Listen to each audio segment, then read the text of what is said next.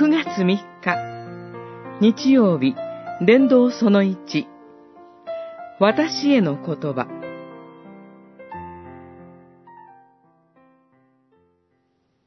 話し終わった時、シモンに、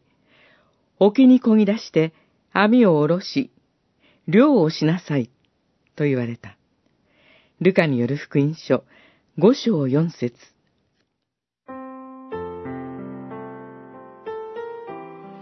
一晩中漁をしても何も取れなかったという虚しさの中で、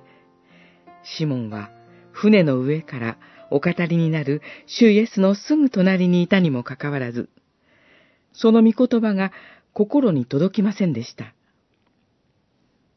しかし、お話が終わり、主イエスが個人的に沖に漕ぎ出して網を下ろし、漁をしなさい、とおっしゃったその御言葉に聞き従ったときに、驚くべき大量を経験したのです。一般的な教訓としてではなく、この私に語りかけてくださる御言葉に聞き従うときに、人は先生ではなく、主と出会うことができるのです。この大量を経験したシモンは、私から離れてくださいと言いました。神に等しい主なるお方の見前に出るにふさわしくない自分自身の罪深さを自覚したからでしょう。しかし、主イエスは、恐れることはない。今から後、あなたは人間を取る漁師になる、とおっしゃいました。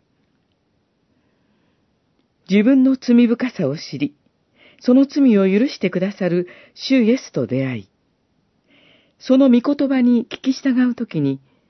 人は人間を取る漁師となることができるのです。